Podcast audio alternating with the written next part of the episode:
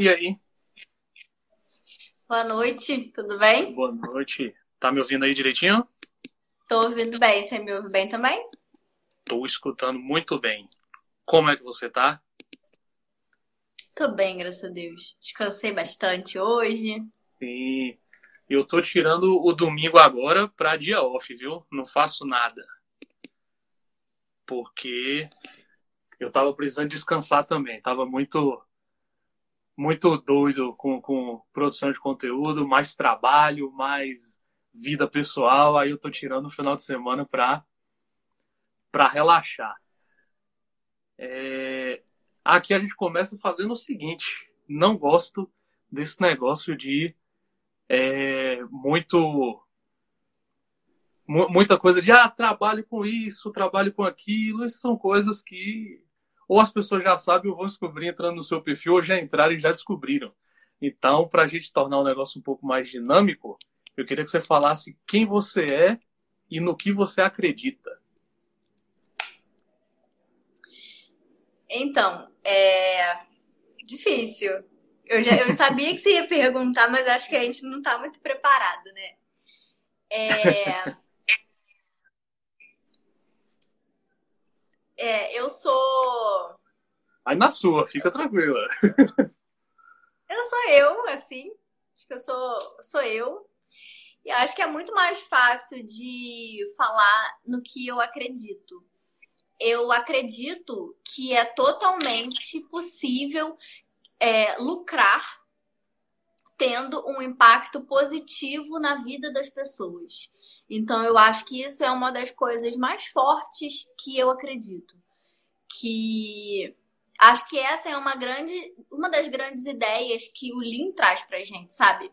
E eu, você sabe que eu já te falei algumas vezes que eu sou multi, né?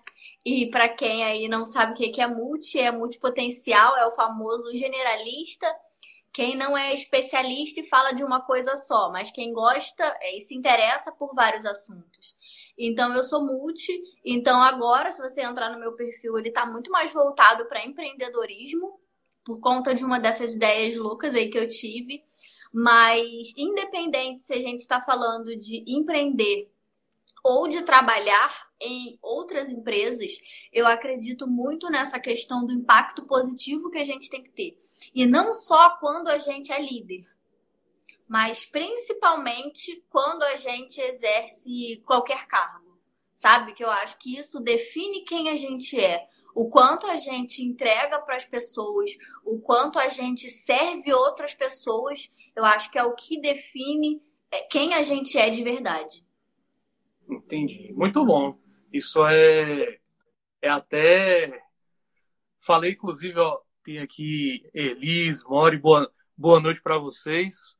Mori falou que vinha ver minha live e veio mesmo, ó. Que honra, rapaz. Eu tava falando com, com ela esses dias que algumas coisas que as pessoas fazem, é, ou trabalham com, ou falam, ou fazem, meio que renovam nossas esperanças num mundo melhor, né? Então, quando você fala de lucrar além de é, impactar vidas além de lucrar e de fazer isso com qualidade, inclusive ao longo da jornada, é, é, é, é, muito de me tirar do lugar e falar assim: nossa, sério que ainda, que bom que ainda tem pessoas que acreditam nisso hoje em dia que se esforçam por isso.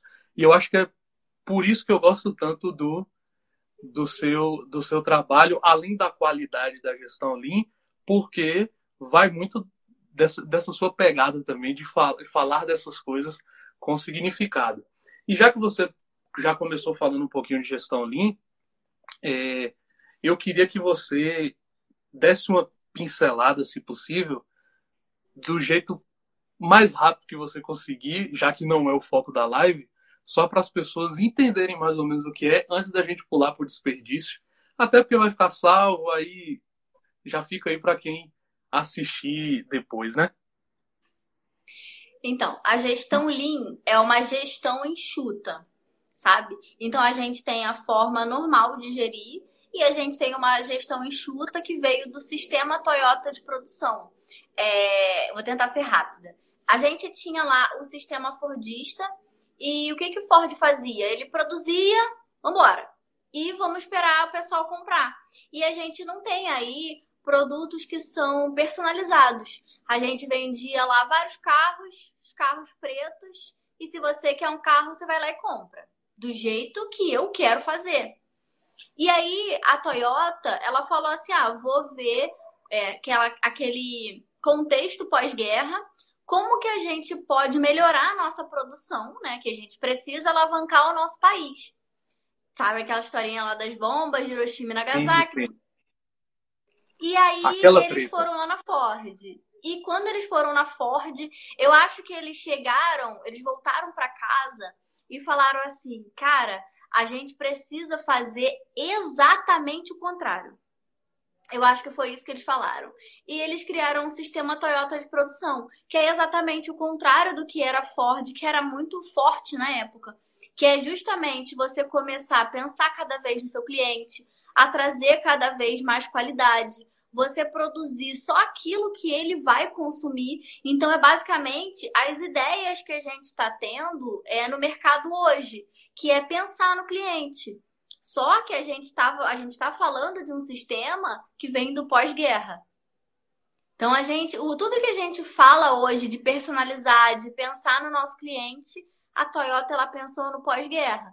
E ela fez isso buscando o que eu acho incrível, que é cada vez mais qualidade, pensando no cliente e pensando também em entregar muito para quem estava lá dentro, né? Que eram os seus próprios funcionários, que eu acho a chave que é você pensar em quem está dentro e não só em lucrar em quem está lá fora.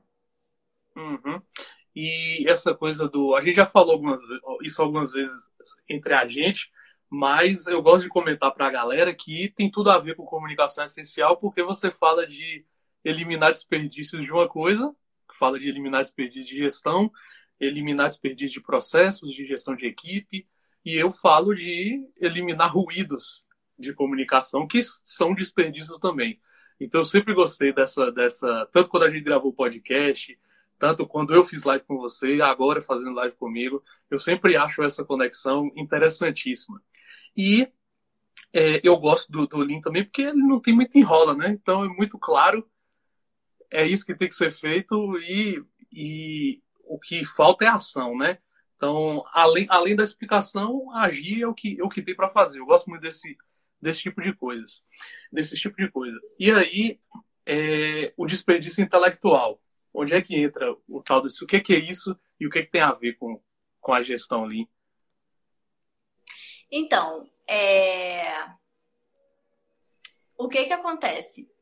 É, eu fui ler, eu sou totalmente, sabe, dispersa. Se eu ler um comentário, eu. Eu, eu reparei eu que você leu. eu vou. É...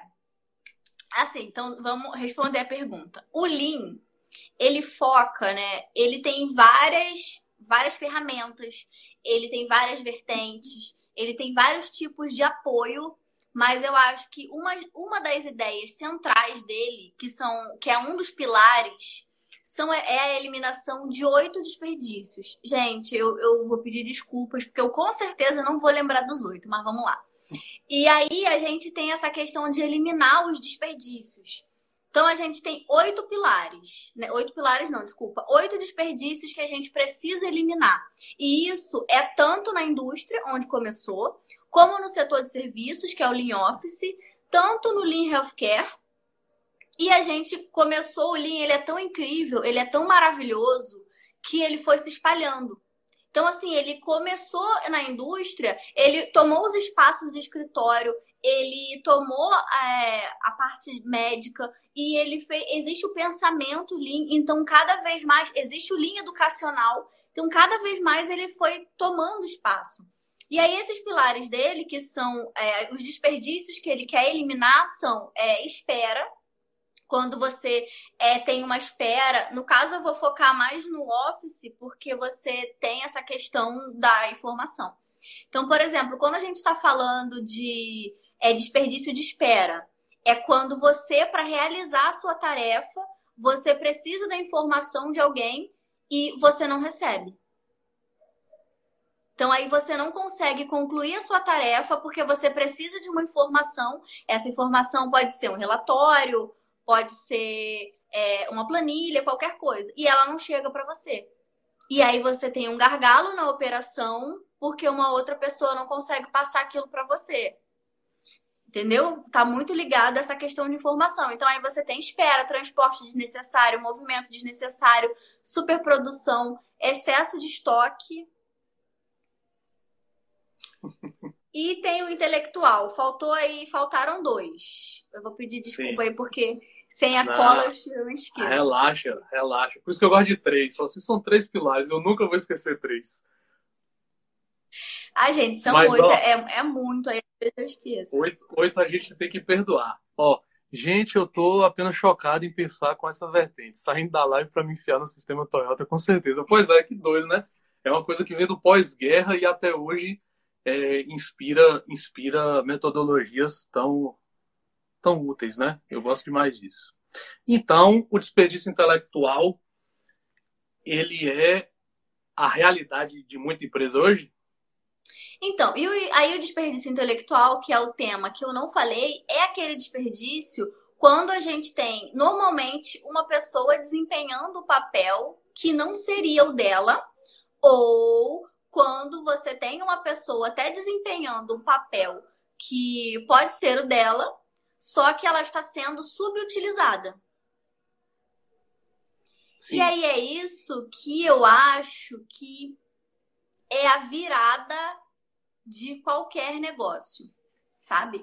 Porque eu acho que a, a, quando você tem uma pessoa que é extremamente competente, sabe? Uma pessoa que é competente, que ela sabe aquilo ali que ela está fazendo e ela tem sede de aprendizado, ela é capaz de transformar o seu negócio, sabe?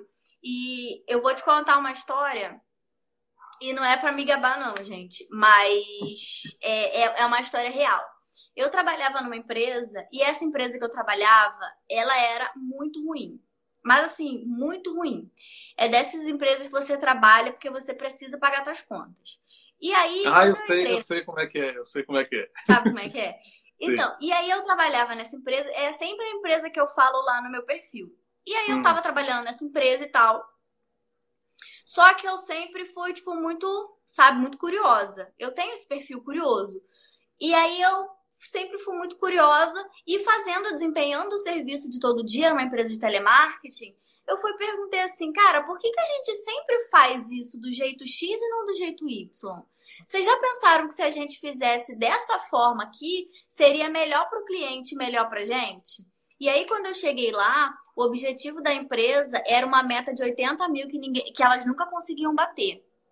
Eu falei assim: olha, pensa nisso aqui. A gente vai ter um valor maior por trás e o cliente vai se sentir melhor e tal, tal, tal. E pá, vamos. E aí o pessoal foi, não sentiu firmeza. Mas aí falou: se não tá dando certo desse jeito, vamos tentar de uma outra forma. E essa outra forma que eu tentei fez com que a empresa conseguisse bater a meta de 80 mil. Ou seja, ele, uma meta que nunca foi batida. Eles começaram a bater e dali em diante, do tempo que eu trabalhei, a gente conseguiu chegar no valor de 190 mil reais.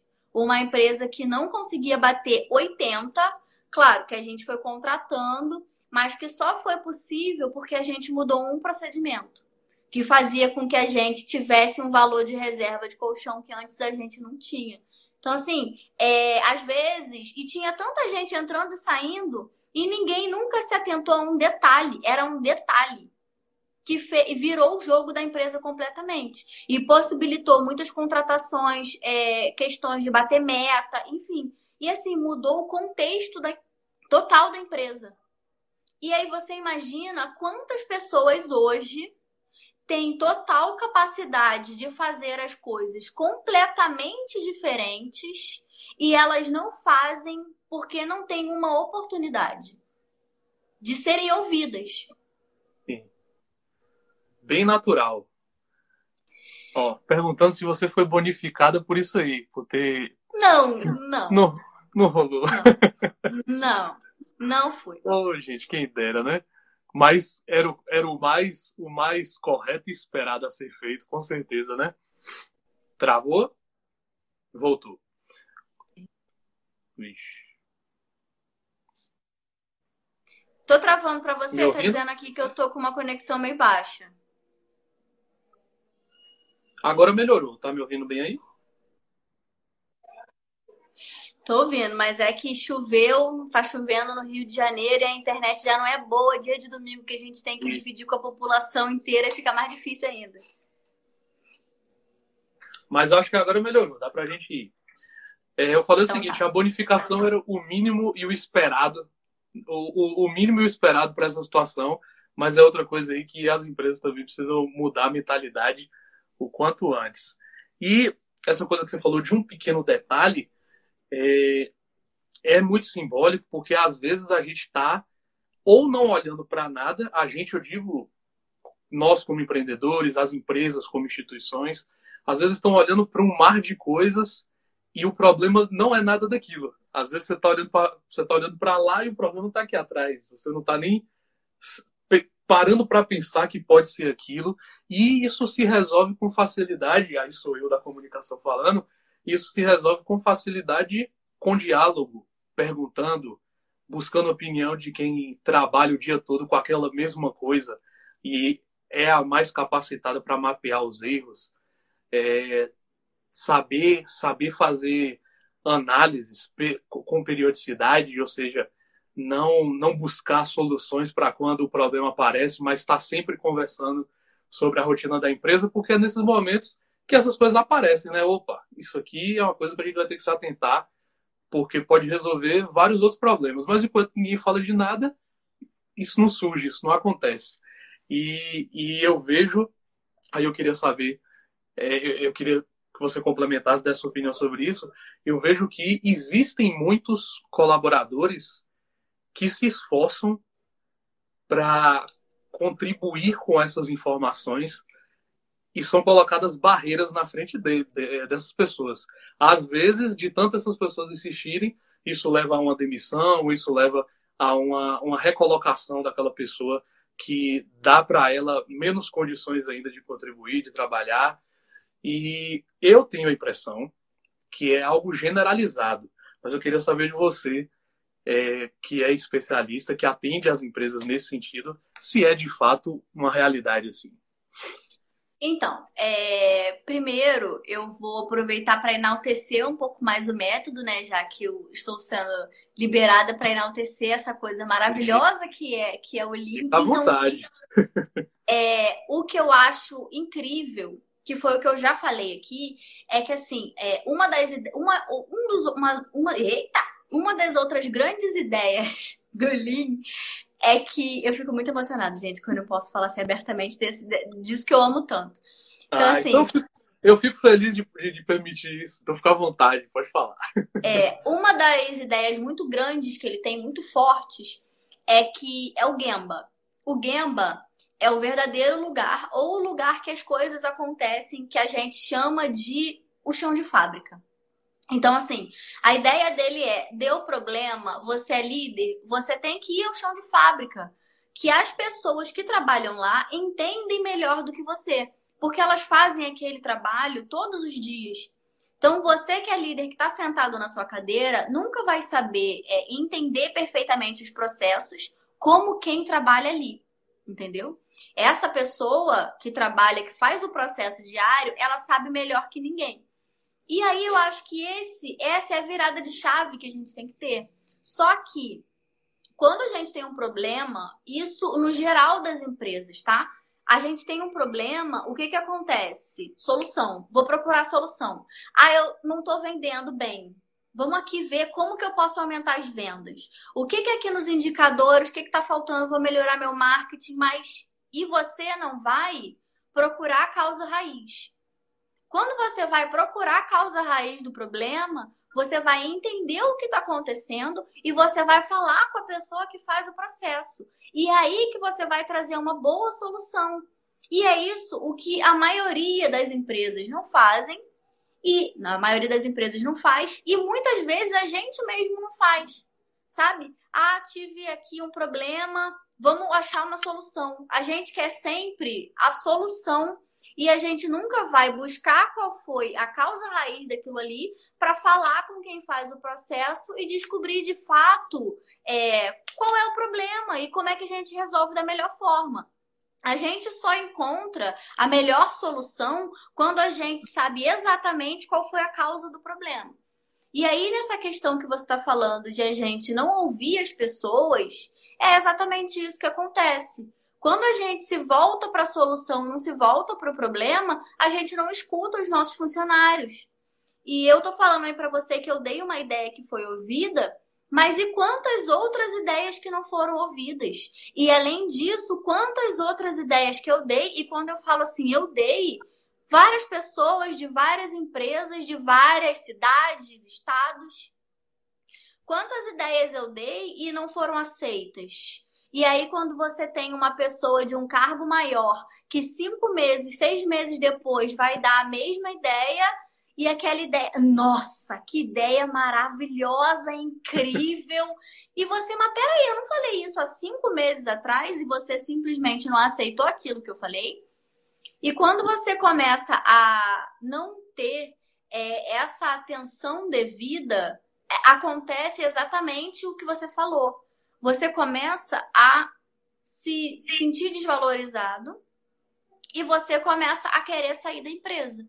E eu acho que esse é um dos grandes motivos para justamente tanta gente boa não ficar ali naquele lugar, porque ela não se sente reconhecida.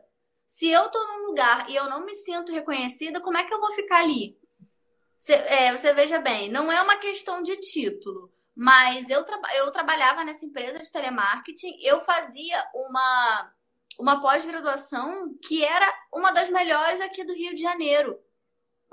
E eu podia dar a ideia que fosse e ninguém me aceitava. E quando eles tinham que é, subir uma pessoa de cargo, gente, isso é outro, sabe?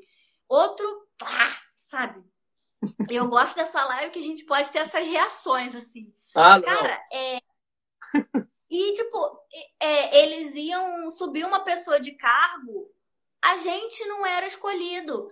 Eles traziam uma pessoa de fora que não conhecia os procedimentos da empresa, que, ah, não, mas é, é, essa pessoa é, eu conheço, a indicação. Gente, e tinha eu, e tinha uma outra pessoa que trabalhava lá há um ano a mais que eu. Como assim você prefere trazer uma pessoa de fora do que valorizar alguém que está ali brigando por você todo dia e te entregando resultados incríveis. Mas isso não acontecia só lá, sabe? Isso acontece em, sei lá, 70%, 75% das empresas. São poucas as empresas hoje que a gente vê que conseguem ter é, um olhar voltado é, pro funcionário com um olhar humano, um olhar de querer fazê-lo crescer junto à empresa sabe? E eu acho isso, é, enfim, eu não tem nem como falar a, de tão, de tão doloroso que é, né? É. Gabriela tá se, se reconhecendo aqui, várias coisas que você tá falando. Eu acho que a bichinha já sofreu um bocado com essas coisas. Teve um local que eu trabalhei que tinha um problema organizacional muito grande. Sempre comentava disso e ninguém escutava. Certo dia, em época de carnaval, não estava tendo. Certo dia, em época de carnaval, não estava tendo quase atividade e aproveitei para melhorar isso. Quando retornaram, disseram que não era para fazer aquilo. Fiquei revoltada. É, sabe o que é isso? Isso aqui é outra coisa que aí já para a gente entrar em uma outra coisa sobre o desperdício é, intelectual, que é o que gera isso, o que motiva isso. Que o que Gabriela está falando ali é um, um, caso clássico de falta de, de interação, falta de diálogo, falta de comunicação entre as partes. E no caso dela especificamente, ela resolveu um problema e o fato de não existir essa comunicação surpreendeu os superiores e isso de maneira negativa. Então, não sei se era o caso dela, mas eu vejo que isso acontece principalmente quando os gestores sequer faziam ideia de que aquilo era necessário ou sequer fazem ideia de que não tem problema o colaborador tomar iniciativa é, para resolver algumas coisas, porque senão tudo ele depende do gestor. tudo ele tem que ligar e falar assim, ah, como é que faz isso, como é que faz aquilo.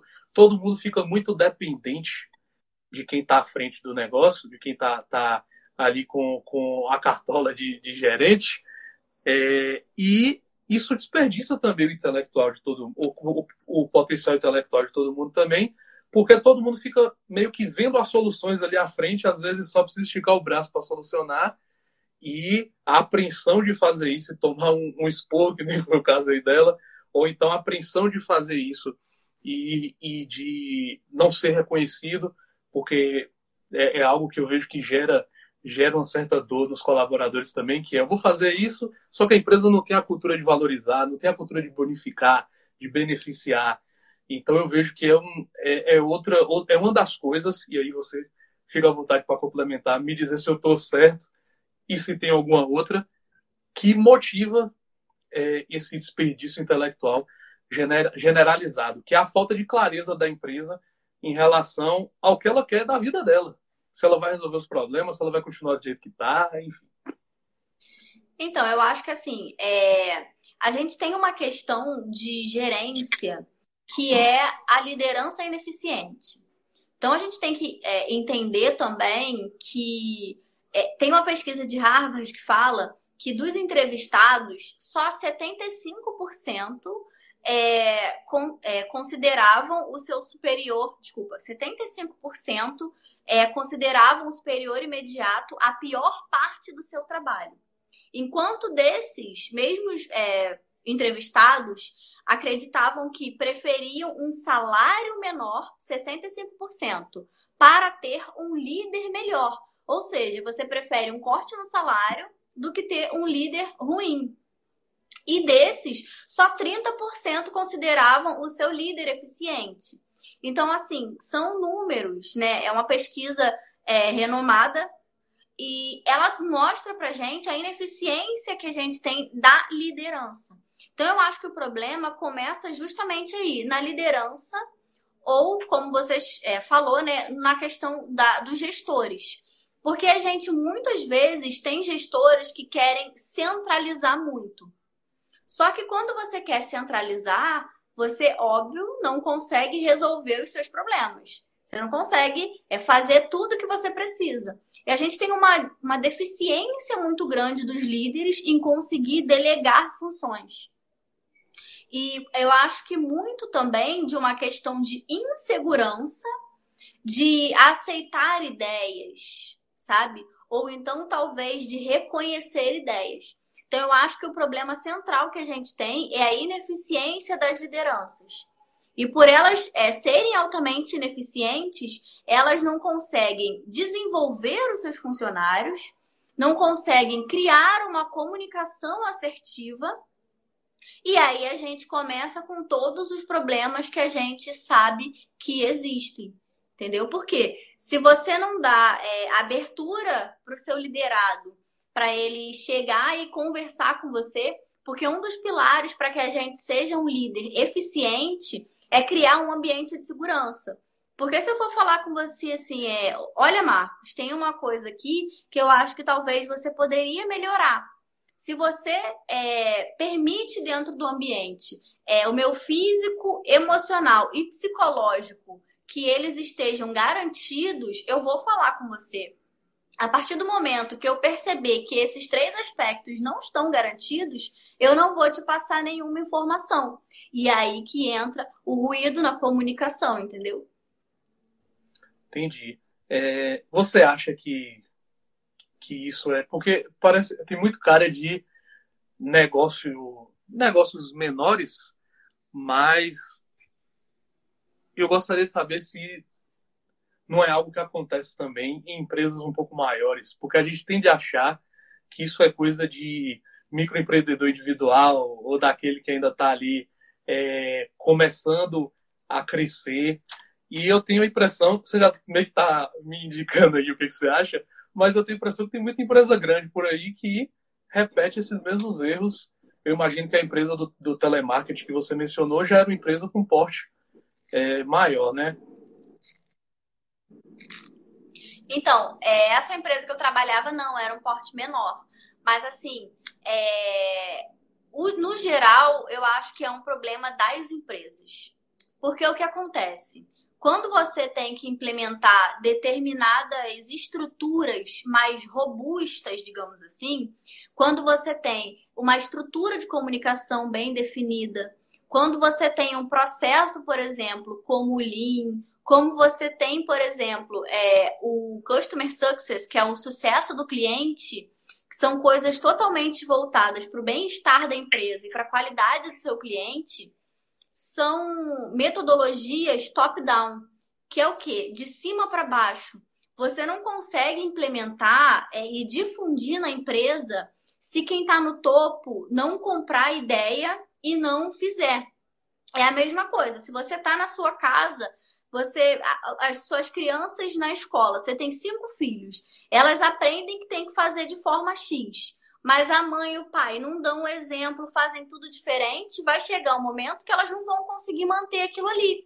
Na empresa é a mesma coisa. Essas as melhores coisas, digamos assim, né, é, que a gente pode utilizar são top-down. Então, é, principalmente empresa grande, é difícil em uma estrutura muito grande, muito robusta, você conseguir manter se você não enraizar muito bem, se você não manter ela muito firme sabe?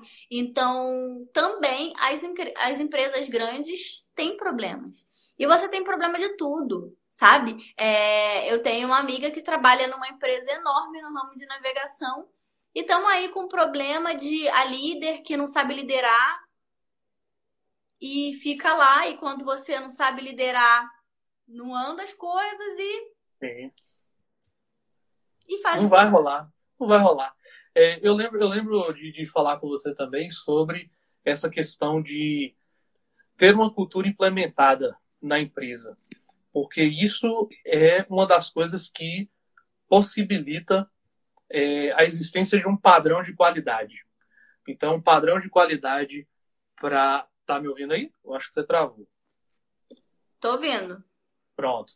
É, a, a cultura da empresa é o que é uma das coisas que possibilita o padrão de qualidade existir.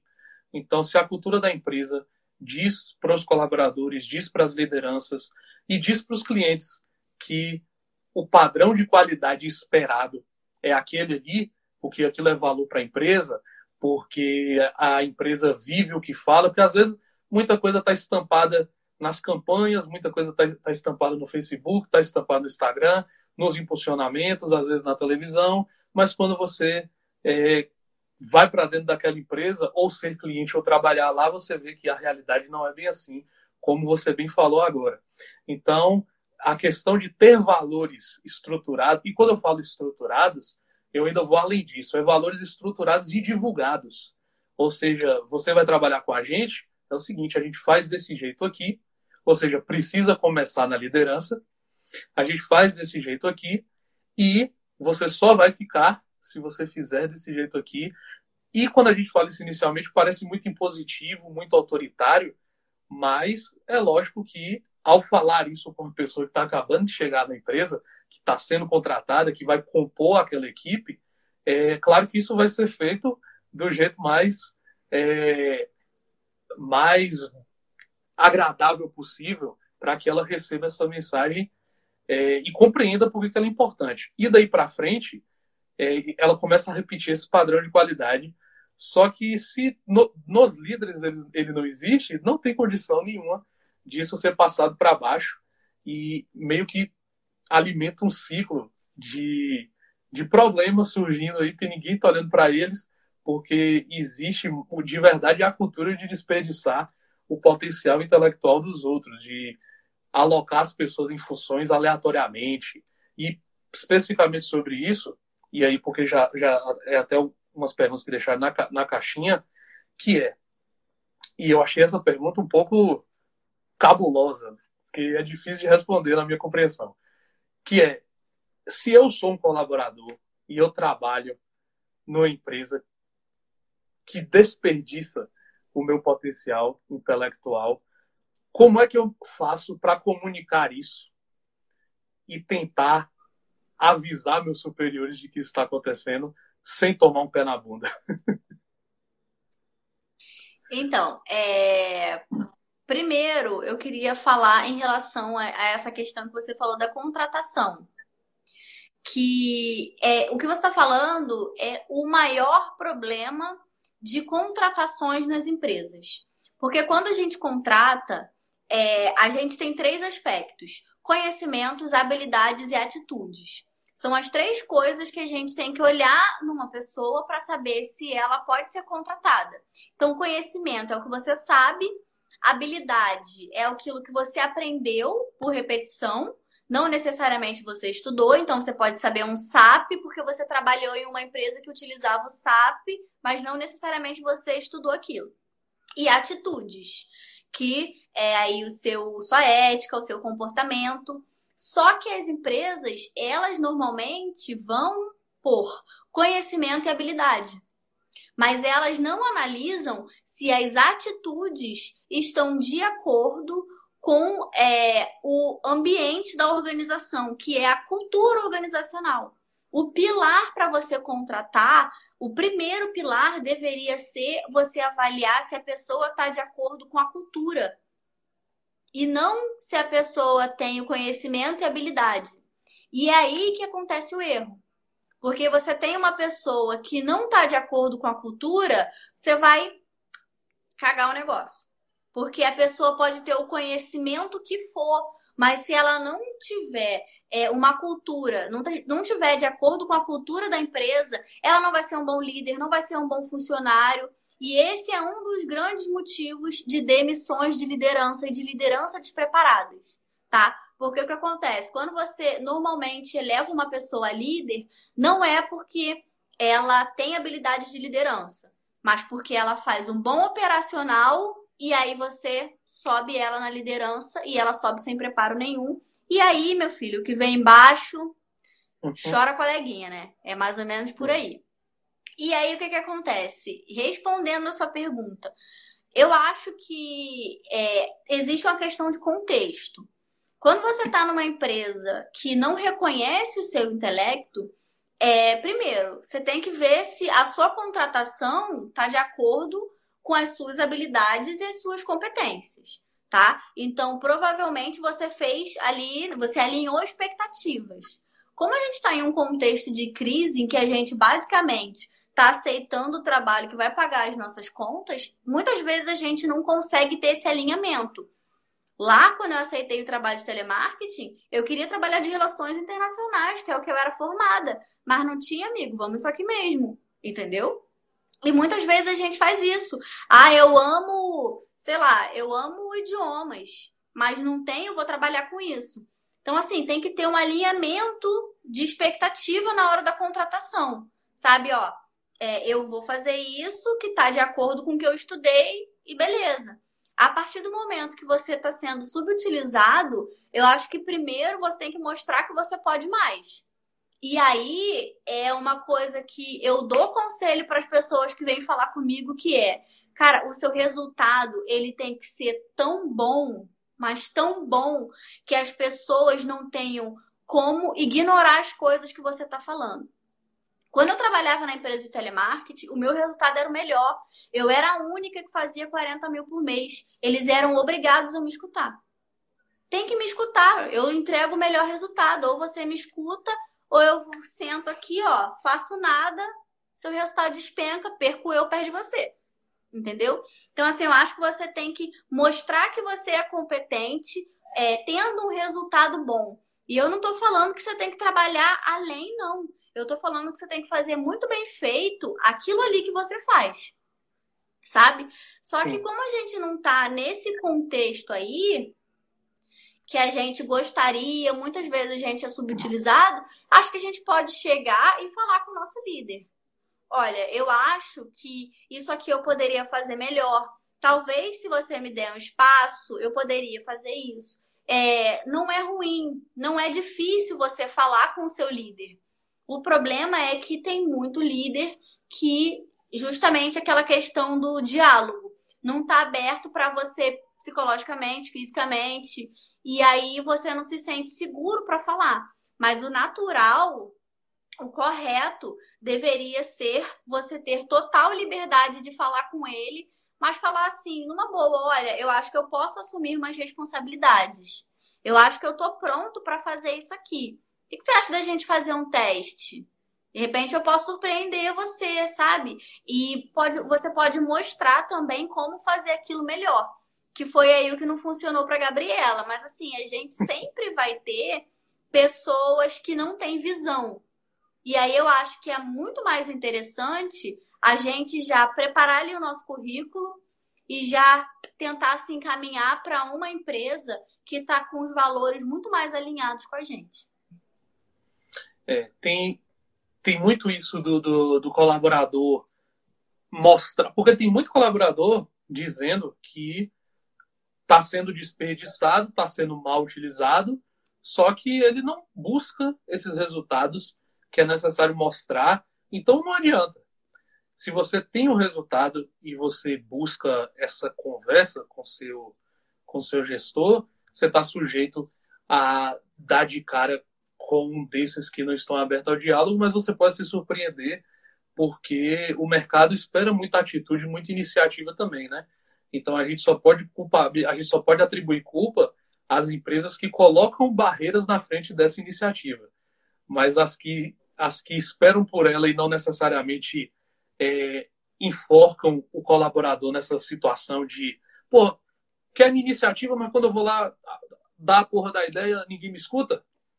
me ignora, me, faz aquele negócio de aquela enrola, tipo assim, a sua ideia é boa, mas vamos tentar numa próxima, quando aparecer dinheiro, isso aqui vai empurrando com a barriga a ideia do coitado, é, aí é uma coisa. Mas quando o cara não age, quando o colaborador não age, não tem muito o que se fazer.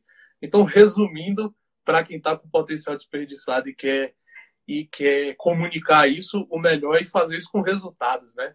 Construir resultados primeiro, ter como falar deles, estudar sobre as próprias coisas que construiu e ser capaz de sugerir.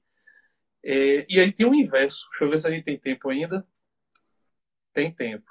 Tem o inverso, que é como é que eu, que sou dono de uma empresa ou gestor de uma empresa, gestor de um negócio, descubro, isso é uma pergunta que fizeram mesmo, descubro se é, eu estou desperdiçando o potencial dos que trabalham comigo, da minha equipe como é que eu faço para mapear isso e saber, pô, tô vacilando, eu podia realmente é, aproveitar melhor meus colaboradores. Então, eu acho que a gente tem que, de fato, se eu for falar para você muito em relação ao método, é vá ao Gemba. Você, como gestor ou o gestor da sua empresa, ele tem que estar presente onde as coisas acontecem. E se ele não, como gestor, se ele tem muitas atribuições, ele tem que mandar alguém lá, sabe? Tem que mandar o líder e alguém para olhar o que as pessoas estão fazendo. E é aí que você vai descobrir e conversar com as pessoas, buscar novas soluções. Sabe? Você pode chegar pro fulaninho e falar assim aqui, isso aí que você faz todo dia. Você já pensou, será que tem alguma forma de você fazer isso melhor? Você acha que tem algum jeito de fazer melhor? Você, ó, tem que ouvir. Quando você ouve as pessoas, as soluções aparecem, sabe? Então eu acho que é isso que falta. Só que aí acaba que eles estão atolados, é financeiro, é venda, é contrato e não sei o quê. E o funcionário ele tá lá, parece que não é ele que faz a roda girar. Parece que o funcionário tá lá de adorno, sabe? De enfeite de Natal. Não parece que é ele que faz o, a roda de verdade girar.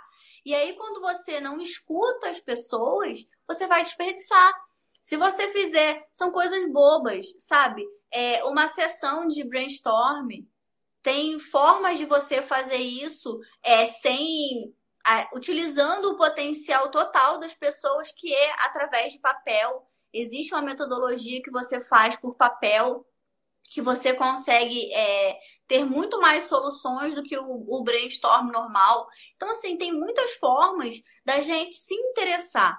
Mas eu acho que a palavra, é, de fato, para que você é, não desperdice, é interesse. Você tem que se interessar.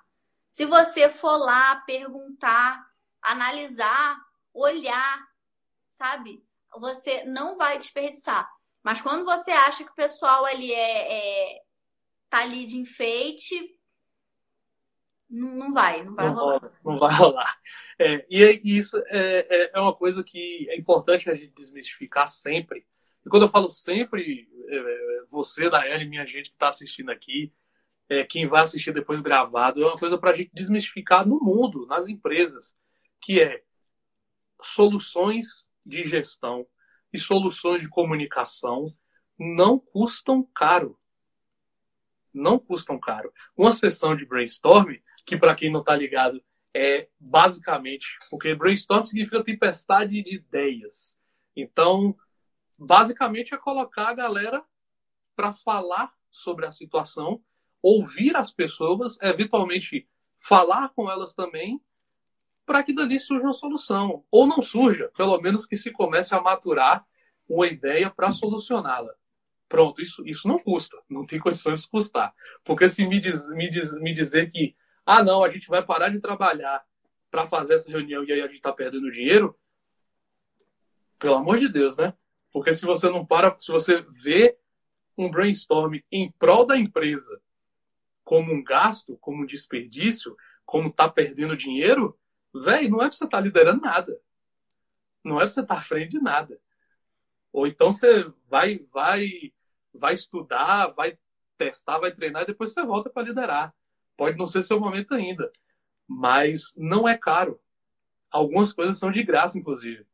Isso vai desde dessas ações, como a que você, você deu de exemplo, passa pelo feedback, passa pelas ferramentas.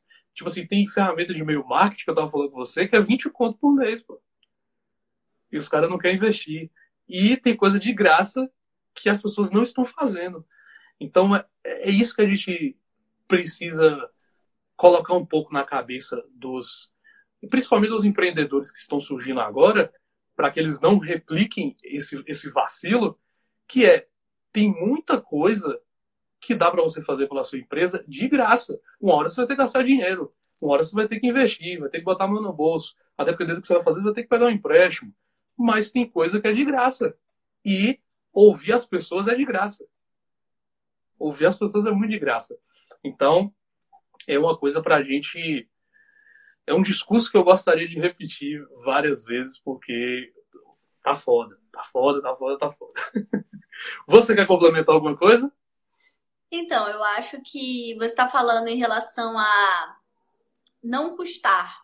Eu acho que quanto mais a gente investe em treinamento e desenvolvimento, menos gasto a gente tem com outras coisas. Porque quando a gente investe em treinar um bom funcionário, investe em fazer do líder um bom líder, quanto mais a gente investe nesse tipo de coisa, mais qualidade a gente vai ter dentro da nossa empresa e menos gasto a gente vai ter. Porque quanto mais conhecimento eu tenho, mais eu sei o que é desperdício. Então, se eu tenho conhecimento, eu sei como fazer uma reunião enxuta, uma reunião que tem que durar 30 minutos, 40 minutos. E aí, muitas vezes a gente vê aí que você falou, uma sessão de brainstorm como um gasto, mas não vê uma reunião de duas horas que você sai de lá sem saber o que fazer, vê isso como investimento. Então, a partir do momento que a gente tem cada vez mais conhecimento, é, a gente consegue separar o joio do trigo. A gente consegue entender o que de fato é certo, o que, é errado, o que, é investimento, o que, é gasto.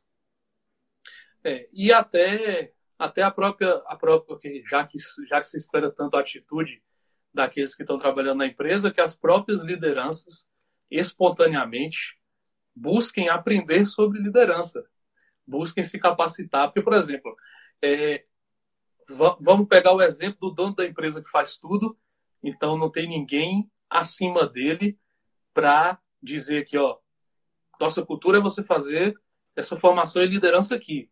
Que não seja formação, nossa cultura é que pelo menos você estude sobre isso aqui.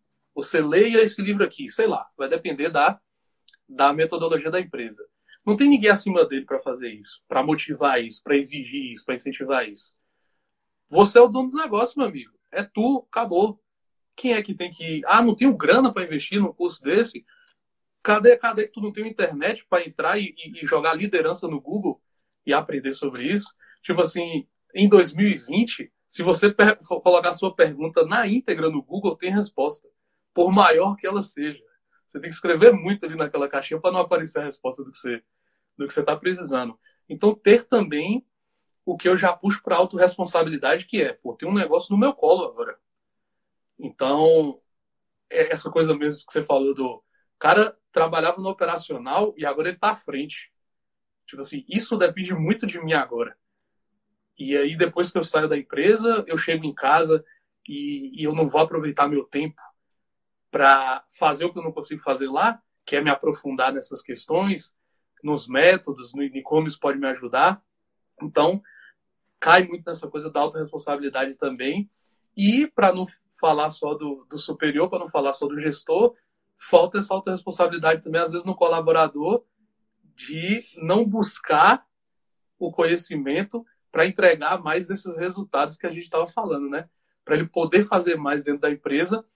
E aí aconteceu essa coisa que você falou que eu achei genial, que é, rapaz, é tão, eu falo palavrão mesmo, você sabe, é tão foda esse negócio que não tem como eu não olhar para isso aqui. Eu vou ter que chamar essa menina aqui para conversar com ela e para que ela me dê ideias, para que eu promova ela, para que eu aproveite melhor o potencial intelectual dela. Então, temos aí sete, oito minutinhos. Se você tiver alguma coisa para complementar, fica à vontade. Mas antes disso, eu queria só dar uma, uma olhada aqui no que a galera está falando. Falar de gestão pública aqui, que essas coisas se repetem, esse desperdício. É, falaram aqui de. Carola falou aqui de assédio moral com o colaborador também. Aquele, aquela, aquela situação de, além de desperdiçar o pobre do colaborador, ainda abusa é, é moralmente do de quem faz a roda girar todo santo dia. E no mais é isso. Falou muito disso acontecer em empresas familiares, né? Que é uhum. muito do que a gente tocou. E é isso. Se você tiver alguma coisa para complementar, fique à vontade, porque como é um tema que você domina, vai que você tem mais alguma coisa para colocar e eu estou aqui lhe interrompendo. Então, eu acho que essa questão da liderança, e aí vai mais uma crítica, eu acho que muitas vezes o líder, ele tem um ego muito grande, sabe? E ele acha que ele tá por cima da carne seca. E aí, nessa live aí, vocês ouviram um monte de, de, de expressão aí carioca, mas, cara, é muito isso. Ele acha que ele é o líder, ele sabe de tudo. E, brother, não precisa estudar. E, cara, não é assim. Porque quando você é líder, você precisa entender de pessoas. Pessoas. E quando você é, você sobe de cargo, você subiu por conta do seu processo, brother, são coisas diferentes. Quando você é líder, inclusive, é, não sei se você já viu que eu falo, tem umas coisas que eu repito muito, né? Que tem uma pesquisa do Google, inclusive eu falei um pouco sobre ela sem mencionar, que o Google ele fez uma pesquisa dentro do próprio Google. A princípio duraria cinco anos e depois passou a durar dez. E ela, ela se chama é, Projeto Oxygen. E daí o Google descobriu quais são os oito oxigênios. Seis, oito. Gente, hoje eu tô muito ruim com o número. E aí descobriu quais são os oito, oito, oito tudo é oito, oito oxigênios que fazem com que um líder ele tenha alto desempenho de todas as oito características, nenhuma delas está ligado a você ter um MBA internacional, a você, sabe, é tudo ligado a questões comportamentais. Um deles, né, um desses oxigênios é você ter uma boa comunicação. Outro é você saber desenvolver colaboradores. É você não fazer microgestão, que é você gerir no mínimo, mas você dá autonomia às pessoas. Então eu acho que é muito isso que a gente tem que começar a pensar, a se desenvolver cada vez mais e não desenvolver só o nosso intelecto, mas a gente passar a se conhecer cada vez mais, a entender muito mais como a gente funciona, porque quanto mais a gente sabe lidar, né, né quanto mais eu sei lidar comigo mesma, mais eu sei lidar com o outro e melhor eu consigo ter resultados. Sabe? Então, eu acho que é muito disso. É, se eu posso deixar aí um conselho para você, eu acho que é a se conheça. Sabe? Saiba como você funciona, saiba quais são os seus pontos fortes. E daí você vai conseguir lidar com o outro e você vai conseguir atingir os melhores resultados. É, puxar a sardinha para o meu lado, o autoconhecimento, né? Que eu sou. Eu no começo me vi forçado a falar disso e depois eu comecei a gostar, porque eu comecei a me conhecer melhor também. E é uma coisa que serve para tudo, né? É você você primeiro olhar para dentro de si, até para ser mais humano com você e com o outro, para você saber também o que é que lhe falta para você melhorar e o que é que você tem de sobra para poder é, trazer esses resultados que a gente tanto falou aqui. E a galera tá falando aí que achou que o tempo passou rápido, eu também achei. É, eu tô, tô doido para esse Instagram oferecer mais, mais de uma hora de live sem dar o, aqueles dois minutos expulsando a gente. E é, quando, quando a gente fala dessas coisas, a gente volta naquilo que você falou no começo da live, sobre que, que eu pontuei também, sobre fazer as coisas com significado. Não lucrar só por lucrar. Lembrar que, e aquilo que você me falou que você gosta muito disso, e eu entendo por quê, que é desenvolver pessoas. Então, tem uma coisa muito maior por trás do que os 80 mil que tanto, tanto foi, foi objeto de desejo e nunca chegava.